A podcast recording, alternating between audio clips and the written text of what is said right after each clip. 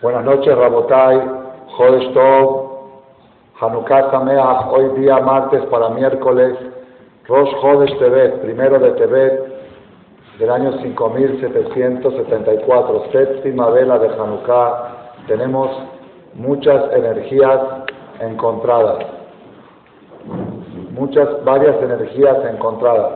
La energía de Hanukkah, que seguramente Radio Sef Kamaji, mi querido amigo, de muchos años, que como lo siento y se lo dije ahora entrando, cuando veo al radio Cerca Magia, a su esposa Tania, la Rabanit Tania, ¿le dicen la Rabanit o no? Ya hay que empezar a decirle.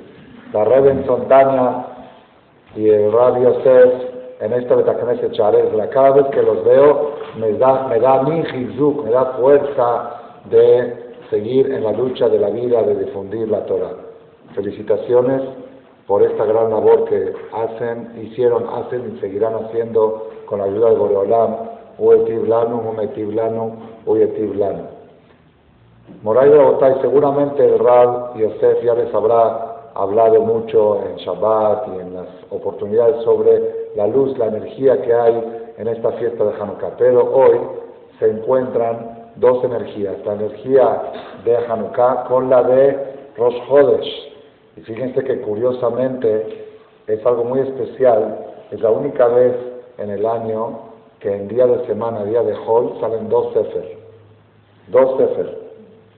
Normalmente dos Sefer salen en Shabbat, en Kippur, en Rosh en Pesach, en Sukkot, pero entre semana, un día de repente llega su miércoles y ves dos Sefer en la Teba. ¿Qué pasó? Es un Sefer de los Jodes y otro de Hanukkah se encontraron estas dos energías juntas con, con la conferencia de hoy. ¿sí? Y pues ya, ya que estamos hablando de energía, ¿cómo se dice energía en hebreo? ¿Saben ustedes? ¿Cómo se dice energía en hebreo? En hebreo moderno le dicen energía, pero eso no es hebreo, es copiado del inglés. Es energía de hibrid.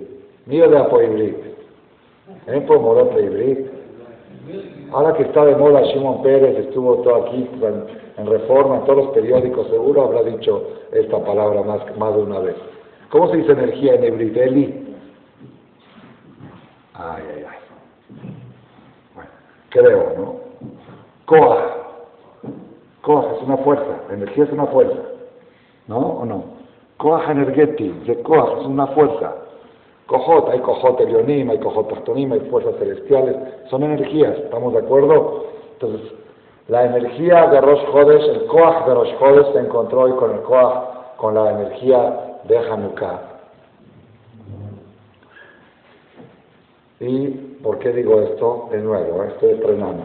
Estrenando lo que voy a decir ahora, no lo van a escuchar en ninguna conferencia porque nunca se me había ocurrido y salió de inspiración de unos minutos antes de la conferencia. ¿Cuántas velas encendemos en Hanukkah? ¿Alguien sabe?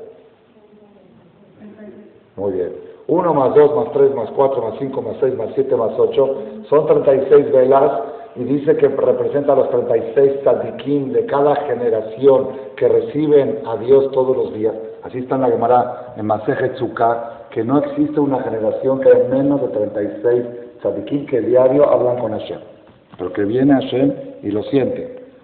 Entonces, las 36 velas de Hanukkah, las 36 tzadikim. Dijo el Jajam Malek, le voy diciendo cosas ya de. También es nueva de grabar, porque no lo dije, no está grabado todavía, que 36 es dos veces high. ¿Están de acuerdo?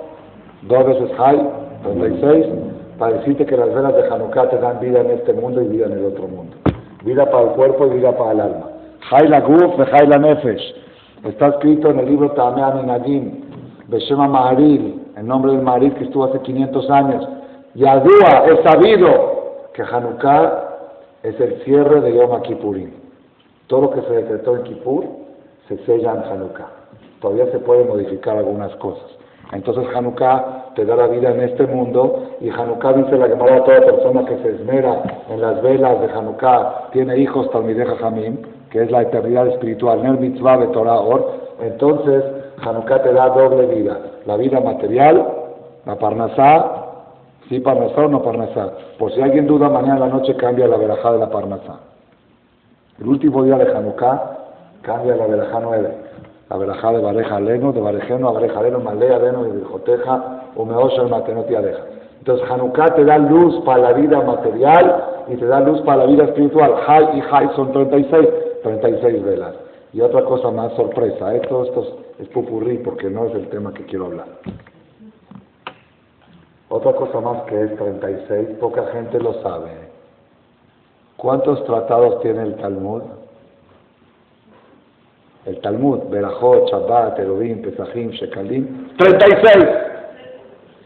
36.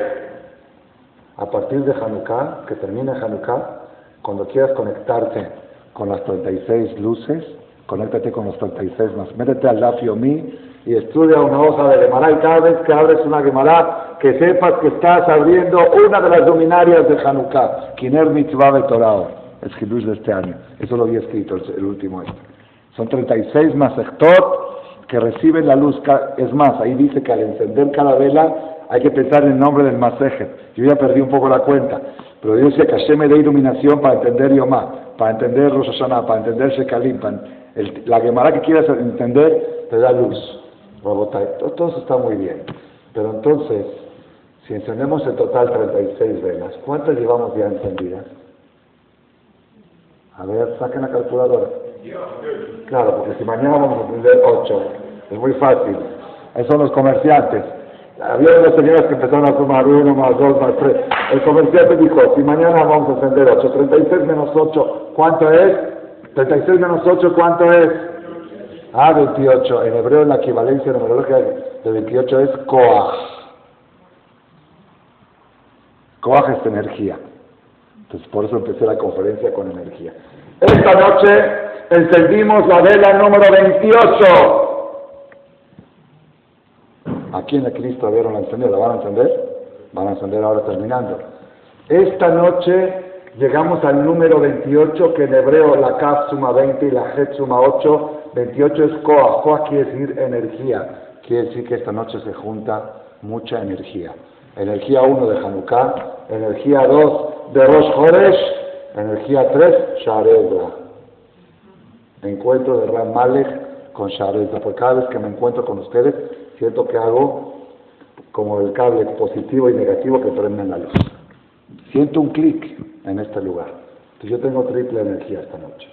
Los Jodes, Hanukkah y Sharedra. ¿Qué les parece? ¿Está bien? ¿Vamos bien? La conferencia, bueno. Rabotai, ya que empezamos con las energías y hablamos de Hanukkah y de los Jodes, quiero tocar un tema probablemente relativamente parcialmente nuevo, novedoso.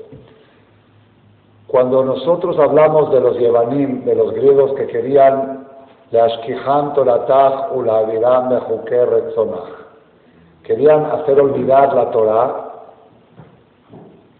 lo decimos en Alanisim, los griegos no venían contra los cuerpos, venían contra la cultura judía, contra el alma. Leashkihan Toratach, para hacerles olvidar la Torah,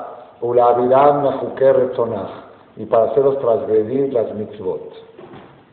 Quiero que sepan que los griegos eran muy inteligentes. Alejandro Magno, aparte de ser muy poderoso, un combatiente, un batallista, un, conquistador que conquistó el mundo entero, Alejandro Magno, era gente muy culta, muy preparada y muy astuta y muy estratégicos. Ellos cuando querían erradicar la cultura judía sabían en qué enfocarse. No eran tontos, no lo hacían a lo tonto, lo hacían con astucia, con inteligencia.